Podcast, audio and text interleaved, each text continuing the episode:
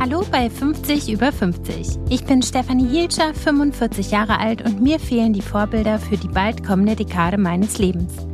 Ich sehe in der Öffentlichkeit nicht besonders viele Frauen, die ein paar Jahre älter sind als ich. Doch natürlich gibt es sie, die Frauen zwischen 50 und 60. Ich möchte hier einen Ort schaffen, an dem sie zusammenkommen. Ein Ort, an dem Lebenserfahrungen und Lebensgeschichten zu finden sind. Ein Ort, an dem offen über Höhen und Tiefen und über die Herausforderungen, vor allem aber über die Chancen des Älterwerdens gesprochen wird. Ein Ort, aus dem wir alle etwas mitnehmen können für das eigene Leben. Ich habe Gäste aus ganz verschiedenen Bereichen eingeladen. Ich spreche mit Moderatorinnen und Schauspielerinnen, mit Autorinnen und Unternehmerinnen, mit Frauen aus Medizin, Wirtschaft, Politik und Sport. Sie alle gehen ihren ganz eigenen Weg und von ihnen allen können wir lernen. Mo Asumang ist gerade 60 geworden. Sie hat in ihrem Leben schon viele Veränderungen erlebt. Nehmen wir nur mal das Berufliche. Sie war Taxifahrerin, Barbetreiberin, Moderatorin und arbeitet jetzt als Dokumentarfilmerin. Bekannt wurde sie mit ihrer Erotiksendung Liebe Sünde, die auf Vox und ProSieben ausgestrahlt wurde. Schon vor dem Jahr 2000 packte Mo dort Themen an, die noch heute, über 20 Jahre später, als tabuisiert gelten. Und das offene Reden und der Dialog mit Andersdenkenden sind zu Moos Lebensthema geworden. Wie ihr die Offenheit trotz der vielen schlechten Erfahrungen und Diskriminierungen auf vielen Ebenen bis hin zu einer Morddrohung nicht verloren geht, Davon berichtet uns Mo Asumang. Mo, wie war dein 60. Geburtstag für dich? Wie hast du dich gefühlt, kurz vorher vielleicht und an dem Tag? Was hast du gemacht? Also erstmal habe ich natürlich eine super Party gegeben. Es waren wahnsinnig viele Leute da, also auf dem Balkon. Wir haben gegrillt und es war schön. Aber davor habe ich tatsächlich echt so eine kleine Krise gehabt, weil ich dachte, so 60, das ist dann doch schon eine Zahl. Da weiß man eben nicht so ganz genau, was da passiert. Und als ich dann aber den Geburtstag überstanden hatte und auch gemerkt habe, jetzt haben mich doch immer noch alle lieb. habe ich mich plötzlich jünger gefühlt als vorher. Ich, ganz eigenartig. Okay, kannst ja. du dieses jünger fühlen beschreiben? Also ich wusste einfach in dem Moment, dass meine Ziele, die ich habe, Diversität anzuschieben oder Antirassismusarbeit zu machen, dass das ja natürlich noch genauso da ist. Und warum sollte das auch weg sein? Und irgendwo habe hab ich dann auch gelesen, man sollte gar nicht die Zahl nennen, also das Alter nennen, also nicht 50 oder 60 Jahre, sondern Level mhm. davor packen. Und das fand ich toll, weil dann ist man eben auf Level 60 und das ist doch schon ein bisschen besser noch als Level 20 nur zu haben. Naja, absolut. Es hört sich halt ganz anders an, weil man eigentlich ja versucht, immer von Level zu Level zu springen. Ja. Und die Konnotation ist eine komplett andere. Ne? Mhm. Ich habe mehr Wissen, mhm. ja. Ich habe mehr Erfahrung, Lebenserfahrung. Ich habe natürlich auch schon viel Scheiß gebaut, ja. Aber das alles ist ein Mehrwert. Absolut wenn du an dein Level 50 zurückdenkst, wie war das für dich, 50 zu werden? Das ist für viele ja auch ein ganz markanter Punkt im Leben. 50 war eigentlich gar nicht so schlimm. Äh, was habe ich mit 50 eigentlich alles gemacht? Ich habe meine Filme gemacht. Ich habe mich mit Nazis getroffen. mit meiner dunklen Hautfarbe äh, ist das ja nicht so normal. Ich habe eigentlich schon immer meine Sachen angetrieben. Mit 50 habe ich eigentlich eher gedacht, das ist okay, ich habe jetzt die Hälfte der Strecke geschafft, ja. Mhm. Ich gehe davon aus, dass ich 100 werde. Mhm. Das hat mir nicht so viel Angst gemacht. Komischerweise bei Level 60 habe ich plötzlich dann an Männer gedacht, ja, dass Männer einen dann vielleicht anders sehen. Also, weil das ist natürlich komischerweise immer noch so ein bisschen auch im Hinterkopf, dass man eben durch das Aussehen, was man hat, ja auch einen Vorteil hat. Mhm. Und dann mit 60 hat man dann schon eher ein paar mehr Falten mit 50. Also die Leute haben immer gesagt, ich sehe aus wie 30, deshalb habe ich mir da keine Gedanken gemacht. Mhm. Okay. Gibt es irgendwas, was du an deinem Alter nicht so gerne magst? Nö. Außer doch, doch, meine Knie. meine Knie. Ich habe äh, innenseitig Knorpelglatze. Was das heißt das? Das heißt also, da ist äh, kein Knorpel äh, mehr drauf und das tut mir manchmal weh. Und äh, da mache ich mir schon Gedanken, wenn ich jetzt älter werde, dass ich dann irgendwann vielleicht mit einem Krückstock durch die Gegend laufen muss. Aber das sieht ja dann vielleicht auch so schön harmlos aus, wenn ich dann eben wieder meine Interviews mit sogenannten Andersdenkenden, mit mhm. Frauenhassern und Rassisten und so mache. Dann denken die, naja, die Omi kann uns nichts anhaben. Stimmt, also ich versuche halt immer, äh, wenn was negativ ist, mhm. versuche ich halt immer daraus was Positives zu, zu ziehen, weil ansonsten, ja, wäre ich wahrscheinlich auch nicht da, wo ich jetzt bin. Ja. Dein Job ist es, in den Dialog zu gehen. So kommt es mir jedenfalls vor. Kannst du vielleicht mal beschreiben, wie sich deine Dialogbereitschaft im Laufe deines Lebens verändert hat bis zu diesem Punkt? Enorm, ganz enorm. Also mein Thema ist ja immer auch Rassismus oder Fremdenfeindlichkeit, alles, was mit Ungerechtigkeit eigentlich zu tun hat.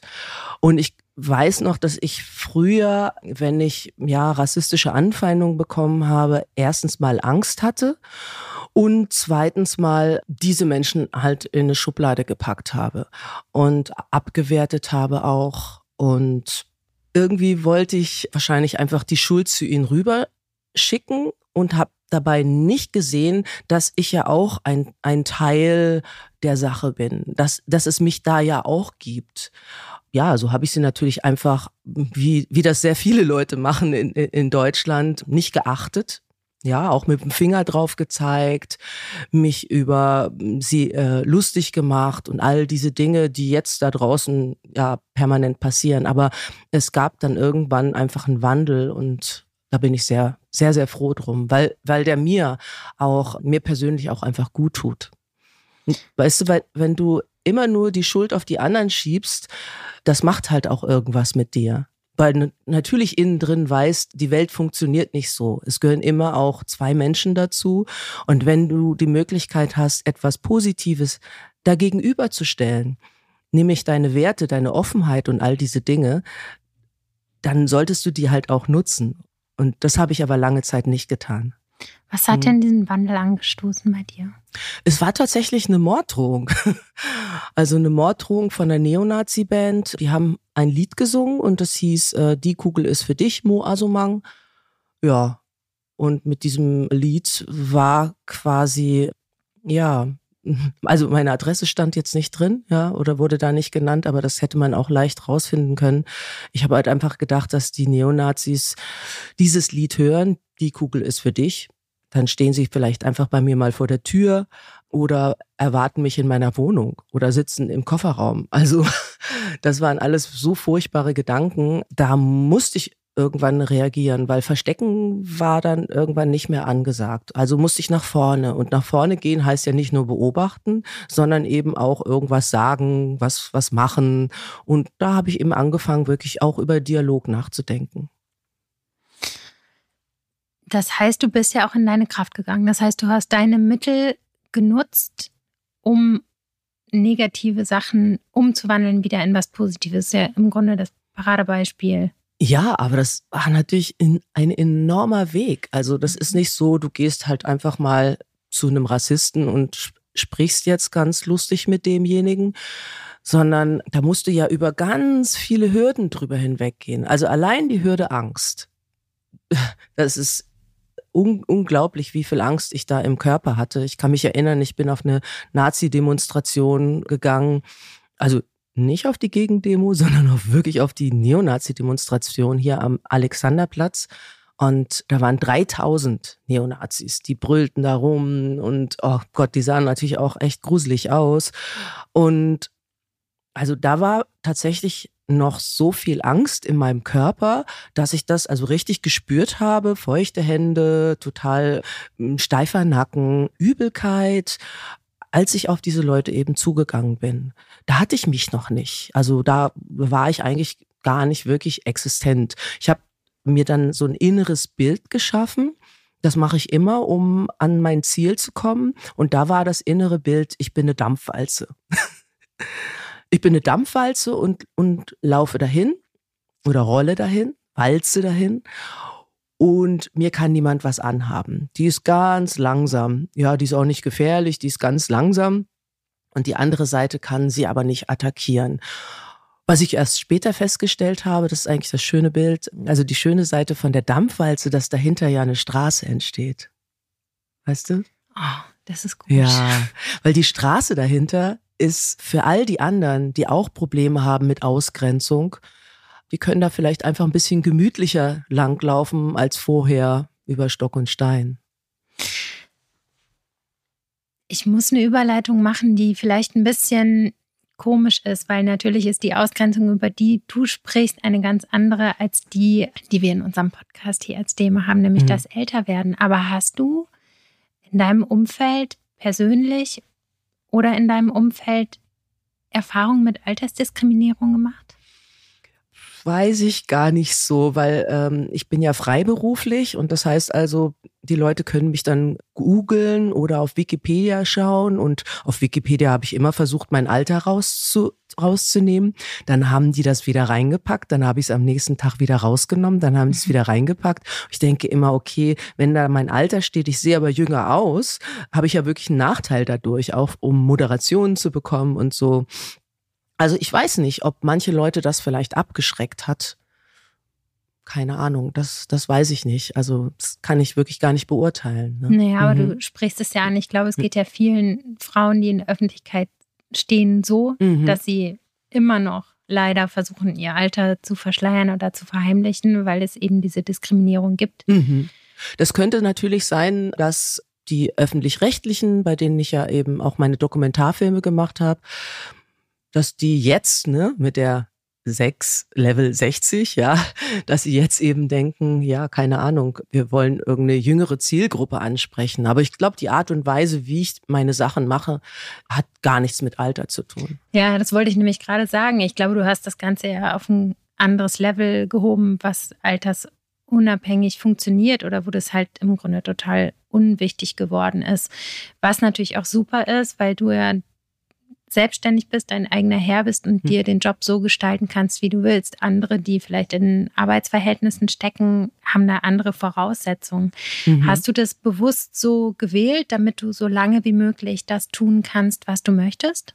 Mm, ich war eigentlich schon immer frei. Also, mhm. dass ich irgendwo mal angestellt war, kann ich mich eigentlich überhaupt gar nicht dran erinnern. Ich habe meine Sachen immer frei gemacht. Ich war zum Beispiel Taxifahrerin in der Studentenzeit. Mhm. Da war ich eben auch vogelfrei und bin da durch die Nächte gedüst, ja. Und dann hatte ich meine Bar, da war ich eben auch frei, die Seven Lounge, die wirklich sehr berühmte Seven Lounge. Und wenn das jetzt jemand hört, der wird bestimmt denken, oh Mann, diese geilen Cocktails, die ich da getrunken habe. es stand sogar in der, im Lufthansa Bordbuch, also in diesem Buch, was man da immer bekommt. Also es war schon echt eine super Sache. Aber es war eben auch frei. Mhm. Und danach habe ich eben angefangen, oder Moderatorin war ich natürlich auch noch. Parallel aber, auch in der Zeit, ne? Genau, und da hatte ich zwar einen Vertrag, aber ich war jetzt nicht so normal angestellt. Da habe ich eben für ProSieben äh, Liebe Sünde moderiert, eine Erotiksendung. Weiß ich nicht, ob man sich für eine Erotiksendung auch richtig anstellen lassen kann. Glaube ich gar nicht. das ist jetzt ein komisches Bild. Das wäre ähm, eine feste Beziehung dann. ja, genau. Und, äh, und danach habe ich ja angefangen, äh, eben im Dokumentarfilmbereich zu arbeiten, als Autorin und als Regisseurin und vor der Kamera und alles und Buch geschrieben und so weiter. Aber immer eigentlich frei und ich möchte mich da auch nicht in eine, in eine Schublade packen lassen. Selbst wenn ich jetzt hier sitzen würde und ich wäre jetzt 80, also meine Augen, also wie ich von innen nach außen schaue, äh, ist ja immer noch dieselbe Mo. Ja. Der Geist ja. kennt kein Alter. Ja, genau. Äh, vielleicht wäre dann die Stimme noch ein bisschen rauer oder zittriger. Das hat dann natürlich eine Wirkung auf das Gegenüber auch. Man wird dann vielleicht schon dadurch ein bisschen in eine Schublade reingepackt. Gut, damit muss ich dann halt leben. Vielleicht kriege ich das ja hin, dass meine Stimme noch einigermaßen gut klingt, ja. Aber der Körper ist dann natürlich anders, ne? Der Körper ist anders. Ja, und früher habe ich wirklich immer gedacht, oh, ich habe einen schönen Körper, ich bin gut gebaut. Das war mir schon auch immer sehr, sehr wichtig. Und das ist natürlich immer weniger wichtig geworden, weil, naja, gut, jetzt sehe ich noch einigermaßen okay aus, aber ja, halt nicht mehr so wie mit 20. Und was macht das mit deinem hm. Gefühl? Also wie hat sich dein Körpergefühl verändert? Eigentlich bin ich stark. Also ich könnte jetzt hier Bäume ausreißen, wenn nicht diese blöden Knie wären, mhm. ja. Also ich sage immer, wir können auf den Mond fliegen. Ja, was haben wir jetzt da nach oben geschickt in, ins Weltall, um die schwarzen Löcher äh, auszuloten? Das können wir alles, aber mein Knie können wir nicht reparieren. Mhm. Das mit dem Knie ist so ein bisschen problematisch, weil ich halt nicht wirklich wegrennen kann. Ja, also mhm. vielleicht ist das aber auch der Grund, dass ich mehr in den Dialog gegangen bin, weil ich ja tatsächlich andere Strategien brauchte, um tatsächlich dort vor Ort mit den Neonazis oder mit den Frauenhassern, mit denen ich gesprochen habe, oder den Homophoben, ja, muss ich eine andere Taktik einschlagen. Das ist ein total interessanter Gedanke und ich finde, finde es so toll, wie du das machst, weil ich finde, dass in unserer Gesellschaft der Dialog immer mehr in den Hintergrund tritt. Und dass man quasi auch noch bestraft wird, wenn man in den Dialog geht, ne? Ja, weil man leider. vielleicht versucht mhm. zu verstehen, was die Beweggründe sein könnten für jemand, der anders denkt oder so. Von ja, das, daher. Das ist unglaublich. Da habe ich gerade gestern auch mit jemandem drüber gesprochen, die eben auch so ein Problem hatte, dass jüngere Leute, die in so ein Projekt mit eingebunden waren, sehr, sehr heftig auf jemanden reagiert haben, der das, der hat nicht das N-Wort gesagt, aber sowas ähnliches. Und jetzt versuchen sie, diese Person tatsächlich so zu dissen, dass am liebsten wäre ihnen, dass derjenige den Job verliert. Und ich fände halt schöner, wenn man, äh, wenn man eben versucht, noch mit dem Menschen das Gespräch zu halten, weil es kann natürlich auch sein, wenn das dann tatsächlich eintritt, derjenige verliert seinen Job, wohin wird er abwandern? Ne? In Blogs, in, in Foren, wo eben noch mehr von diesen negativen Gedanken ähm, rumschwirren. Und das kann auf jeden Fall nicht gut sein. Ich glaube, wir müssen uns mehr, also von unserer Seite, ich sag mal unsere in Anführungszeichen Seite, da wo, wo die Demokratie ist, wo die demokratischen Gedanken, die Offenheit ist. Wir müssen uns mehr anstrengen, als nur mit dem Finger drauf zu zeigen. Werbung. Mein heutiger Werbepartner ist Dussmann das Kulturkaufhaus. Ich verbringe dort am liebsten gleich mehrere Stunden am Stück und fühle mich nach einem Besuch immer extrem inspiriert.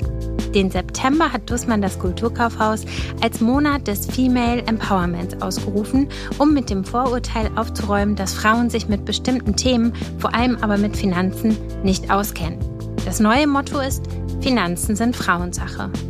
Neben den Finanzen rückt Dussmann das Kulturkaufhaus auch die Themen Bildung und Karriere in den Fokus. Dazu arbeiten sie unter anderem mit Fortuna Lista und der GLS Bank zusammen und das Ziel ist es, das Thema Geld zu enttabuisieren. Dazu gibt es im ganzen September Veranstaltungen und Lesungen, die nicht nur erklären sollen, was zum Beispiel ETFs sind, sondern auch einen feministischen Blick auf das gesellschaftliche Konstrukt Geld werfen. In den Show Notes findet ihr einen Link zu den Veranstaltungen. Danke an Dussmann das Kulturkaufhaus für die Unterstützung meines Podcasts. Werbung Ende. Du hast eine wahnsinnige Ruhe, wenn du das sagst. obwohl das so ein krass emotionales Thema ist. Und ja. du nur daran arbeitest, das zu ändern und ein Beispiel zu sein, was ich ja unglaublich toll finde. Wo kommt diese Ruhe her? Ich bin halt durch eine ganze Menge Zeug einfach schon durch. Also, ich meine, wenn du schon Morddrohungen bekommen hast, wenn du schon nachts am Waldesrand mit dem Ku Klux Klan gesprochen hast, also dann kann dich so schnell auch nichts aus, aus der Ruhe bringen. Und es kommt ja auch immer drauf an, was ich dir gebe. Das ist eigentlich auch eher so meine Einstellung. Was gebe ich dir jetzt? Gebe ich dir äh, das Gefühl, dass du dich fallen lassen kannst mit deinen Fragen, ja, in diesem Fall jetzt, ja, oder dass du sagen kannst, was du denkst, ohne gleich in eine Schublade gepackt zu werden oder abgewertet zu werden. Und das finde ich ganz wichtig, weil das wünsche ich mir nämlich für mich selber auch. Weil eben so viel Hass und Rassismus, weil ich so viel davon erlebt habe, weiß ich, wie sich das anfühlt. Wir kommen nochmal hm. zurück zur Liebesünde. Viele kennen dich noch aus der Zeit, sind aufgewachsen mit deiner Sexualaufklärung. Gab es bei Liebesünde damals mal einen Beitrag, kannst du dich erinnern, über Sexualität im Alter oder während des Älterwerdens? Ja, da haben wir auf jeden Fall ganz, ganz viele Beiträge drüber gemacht. Also einer, der mir ganz besonders in Erinnerung geblieben ist, war äh, über einen älteren Mann, der natürlich Erektionsprobleme hatte irgendwann und der aber eine Lösung gefunden hat. Und die Lösung war ganz witzig. Es war irgendwann ein Handwerker bei ihm zu Hause und hat im Badezimmer in der Wanne so eine Muffe liegen lassen. Und dann hat der alte Mann gebadet und hat mit dieser Muffe da rumgespielt und dann hat er sich halt übergezogen und dann plötzlich, ja, ist was äh, anders gewesen bei ihm. Und das haben so viele Leute geguckt. Ich glaube, das war der Beitrag, wo wir am allermeisten Zuschauer hatten.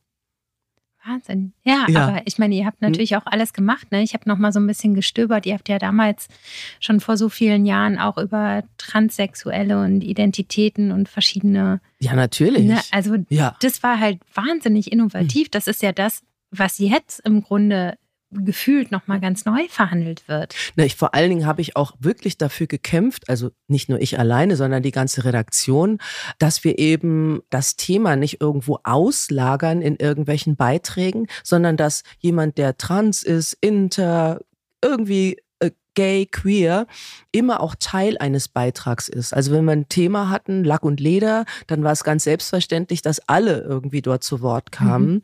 Und ja, unser Sender gedacht, nee, das muss ausgelagert werden. Und da haben wir also wirklich jede Sendung so drum gekämpft. Hm. Wenn wir nochmal auf die Sexualität im Verlauf des Alters zurückkommen. Du hast in einem Interview mal gesagt, dass du relativ früh zur Sexualität gefunden hast. Ähm, oh, war ja, ja. Ja. Könntest du vielleicht nochmal beschreiben, wie sich deine Sexualität im Laufe deines Lebens bis jetzt verändert hat? Also ich habe wirklich sehr, sehr früh dahin gefunden, will ich das jetzt eigentlich sagen? ja, will ich das jetzt eigentlich sagen? Mm, ja, ich, ich glaube, ich wollte halt immer geliebt werden und mein, ja, meine Kindheit war nicht so besonders schön. Also ich bin mit fünf Wochen ins Kinderheim gekommen. Also fünf Wochen, ja, das ist wirklich sehr, sehr früh.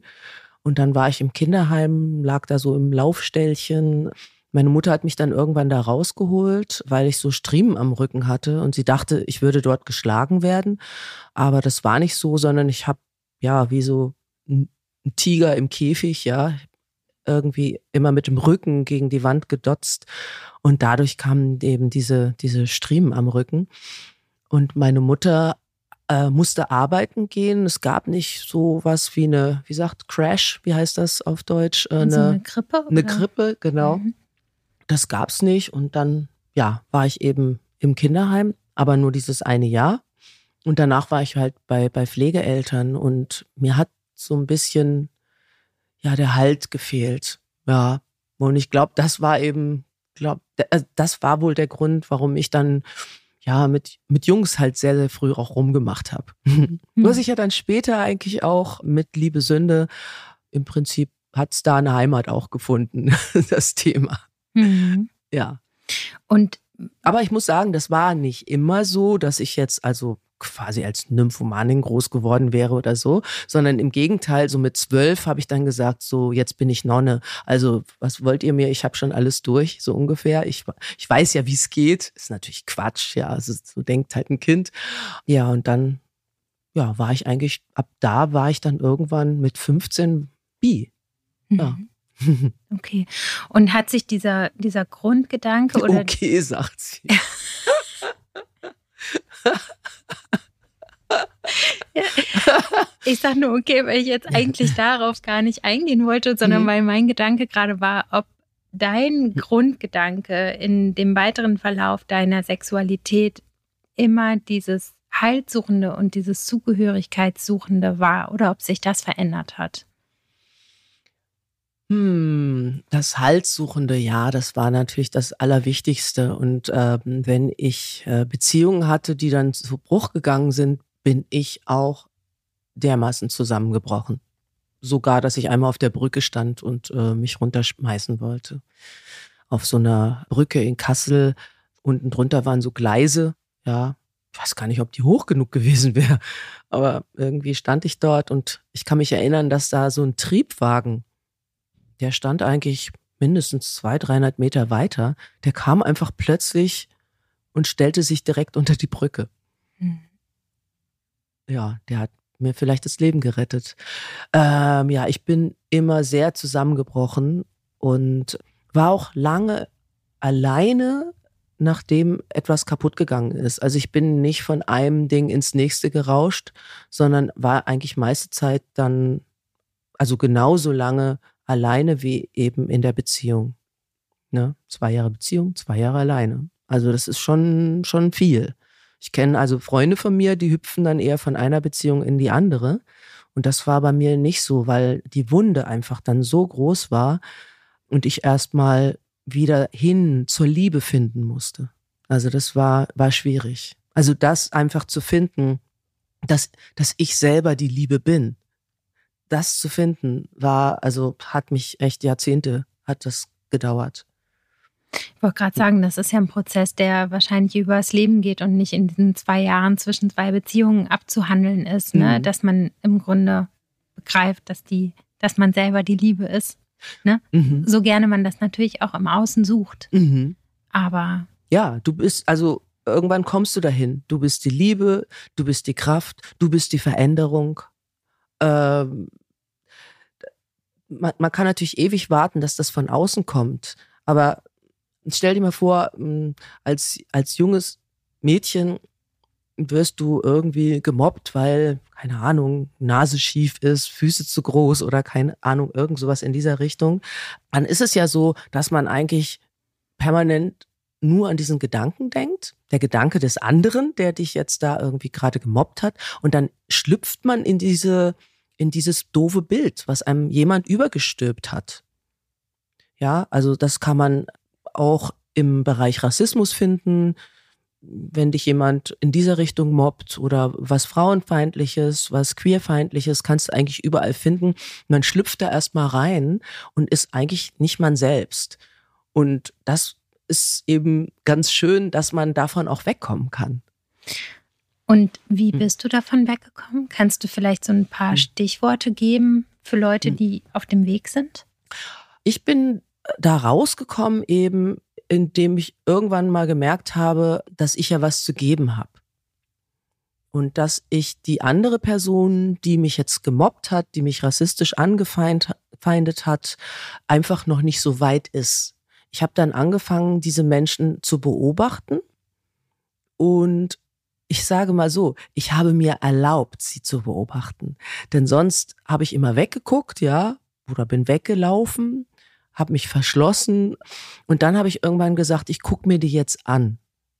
Und während ich mir sie angeschaut habe, im Moment der Anfeindung, ja, habe ich gemerkt, die sind eigentlich ganz schön schwach oder die haben Angst. Das war wirklich eine ganz entscheidende, ein ganz entscheidender Moment. Das habe ich tatsächlich in einer Situation in einem Knast, da habe ich beim Theaterprojekt mitgemacht zu therapeutischen Zwecken, weil ich dort mal einen Neonazi so live kennenlernen wollte. Und da hatte ich dieses Aha-Erlebnis, dass alle, der Mörder, der Vergewaltiger, die alle bei diesem Theaterprojekt mitgemacht haben, die waren alle ganz offen, aber dieser Rassist, der hat, der konnte mich nicht anschauen. Der konnte mich nicht anschauen. Und dann dachte ich, wow, die sind ja gar nicht so stark. Was habe ich denn jetzt eigentlich gerade gemacht? Ich habe ja gar nichts gemacht. Ich habe da ja nur gestanden. Und dann klickerte es, ja, ich habe da gestanden, aber ich habe gelächelt, ich habe ihm die Hand gegeben, ich war offen ihm gegenüber. Und da habe ich gemerkt, da, die, die Kraft, die muss erstmal von dir kommen. Du musst quasi den ersten Schritt gehen, bevor du erwartest von der anderen Seite, dass sie sich verändert. Also die Veränderung bist du das hat sich dann eigentlich, ja, so lebe ich halt jetzt und damit lebe ich sehr, sehr gut. Und wenn ich auf der Straße jemanden sehe, der mich irgendwie komisch anguckt, dann, dann gehe ich halt eher hin als weg. Mhm. Verstehe ich das richtig, dass du aus der Beobachtung der anderen und im Grunde aber ja auch einer Abgrenzung. Wieso Abgrenzung? Naja, du sagst, ich sehe, der andere ist ja vielleicht gar nicht so stark oder er ist vielleicht gar nicht so weit, wie ich in diesem Moment jetzt bin. Mhm. Daraus ziehst du ja eine Art von Selbstsicherheit, oder? Verstehe ich das falsch? Mm, ich glaube, daraus ziehe ich vor allen Dingen eine Empathie. Ja. Ja, ne, da entsteht eine empathische Ebene, die vorher da nicht war. Weil ich vorher dann einfach gedacht habe, diese Menschen wollen mir was Böses, wollen sie ja auch, ja, aber sie haben halt ein Problem. Und wenn ich ihnen helfe, an ihrem Problem zu arbeiten, dann wollen sie mir vielleicht nichts mehr Böses. So, es ist so halt meine, mein Gedanke. Okay, mhm. also geht es im Endeffekt, es ist ein Prozess dahin, aber schon über die Verbindung. Über die Verbindung. Und also du hast ja eben gerade gesagt, dass ich gemerkt habe, also die andere Seite ist gar nicht äh, so, so stark, ja. Bei, den meisten Leute, Leuten ist es dann so, dass sie daraus dann eine ganz andere Conclusio ziehen. Der ist nicht so stark, oh, den kann ich, kann ich auch was überbraten. Oder der ist nicht so stark, da kann ich mit dem Finger drauf zeigen und mich lustig machen über den oder die. Und bei mir entsteht eben Empathie. Mhm. Das ist schön. Ich finde auch, ja. ja, das fühlt sich so gut an und ich hatte einfach wirklich ganz andere Zeiten. Da war ich so down. Also ich bin wirklich froh, dass ich da hingekommen bin. Ich würde gerne noch kurz zum Schluss mit dir über die Wechseljahre sprechen. Ja, deshalb bin ich eigentlich hier, oder? Genau, aber wir haben ja gar nicht mehr so viel Zeit. Wir sind eigentlich schon ja. ein paar Minuten über deine Zeit. Aber was waren denn deine ersten Anzeichen auf körperlicher und auf psychischer Ebene, dass die Menopause beginnt? Ich glaube Ängste, also wirklich Ängste, dass ich eben nicht wusste, wie es weiter weitergeht. Schaffe ich es dann nochmal irgendwann eine Rente zu haben, so ungefähr? Geld war, war, spielte da eine Rolle, ob ich irgendwann genug Geld noch verdienen kann, weil man weiß ja eben, gut, die Rente wird nicht üppig werden oder so. Das war eigentlich ganz stark. Und dann habe ich aber manchmal gedacht, oh, habe ich jetzt doch Angst vor den Neonazis, weil das, das hat sich alles so vermischt. Also es war einfach so ein Gefühl von Angst da. Und dann gab es natürlich auch die Tatsache, dass ich nachts nicht schlafen konnte. Das mhm. war echt, also wirklich ganz krass. Ich glaube über zwei Jahre. Also wirklich furchtbar dass ich also vielleicht zwei Stunden geschlafen habe und zwischendurch musste ich tausendmal aufs Klo naja, tausendmal nicht, aber sagen wir mal zwischen zwei bis fünf Mal nachts auf Toilette. Das hat natürlich mein Nervenkostüm auch total zerbröselt. Und vielleicht kam daher dann die Angst, weil ich eben dann auch so fragil war durch wenig Schlaf. Hitzewallungen auch. Und damit kam auch die Scham, dass Leute das dann eben sehen, ja, was, was fächert die da äh, mit ihrem Buch rum? Was ist denn los mit der? Die hat Angst, weil dann sieht man eben Schweiß auf der Stirn. Das ist ja eigentlich auch ein Zeichen von Angst, weil mittendrin an einem kalten Winterabend, warum sollte man Schweiß auf der Stirn haben? Und dann dachte ich, hä, bin ich doch nicht richtig? Habe ich doch nicht mein inneres Ziel erreicht? Also das war schon wirklich sehr, sehr komisch. Was würdest du denn Frauen raten, die kurz vor den Wechseljahren sind? Was sollte man wissen, hm. bevor man in diese Phase geht? Ganz wichtig sind Vitamine. Also ich habe dann irgendwann, aber da war es schon eigentlich fast fast zu spät, habe ich dann eben, wie heißt sie, Dr. Orphanus Bökel, mhm. ja, kennengelernt und die hat ja so ein ganz tolles Buch geschrieben. Magst du mal sagen, wie das heißt? Ich ja, die das, äh, Nährstofftherapie heißt Die Nährstofftherapie, mhm. genau. Und da geht es eben auch um, um Vitamine und Hormone und den ganzen Kram. Und was auch eigenartig war, ich hatte so das Gefühl, ich habe ähm, eine Fructoseintoleranz und des, deshalb habe ich auch kein, kein Obst mehr gegessen. Dadurch hatte ich natürlich ganz viel Vitamine nicht mehr. Mhm. Also es war wirklich ein ganz furchtbarer Kreislauf. Und die äh, Frau Orphanus Bökel hat in diesem Buch einfach alles aufgeschrieben und es ganz wesentlich, dass man viele, viele Vitamine zu sich nimmt und zwar in rauen Mengen, weil der Körper das einfach sonst nicht anders aufarbeiten kann. Und das hat mir wahnsinnig geholfen. Also ich nehme jetzt Vitamin C glaube, eine Tausender-Kapsel morgens und abends und Zink und Vitamin D und Vitamin B12 und K2 und Magnesium und der, den ganzen Kram. Aber ja, was soll's, ja. Ich ernähre mich aber trotzdem auch noch gut, ja. Es ist auch wichtig, ja. Was würdest du sagen, was heißt für dich persönlich das Älterwerden? Es ist auf jeden Fall eine Chance, Dinge weiterzugeben, die man gelernt hat. Also das finde ich eigentlich das Allerschönste.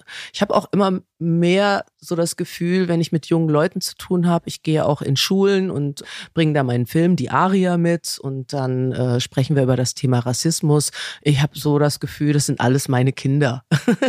und wenn ich jüngere Leute sehe, habe ich einfach das Gefühl, ich muss denen ganz viel erzählen, dass die äh, nicht durch diesen ganzen Mist durch müssen. Danke, dass du uns so viel erzählt hast. Ja, aber mit Mist wollen wir ja doch nicht das Interview beenden, oder? Okay, dann gib doch noch mal einen positiven Ausblick. Worauf hm. können wir uns freuen? Was sind deine absoluten Benefits des Älterwerdens?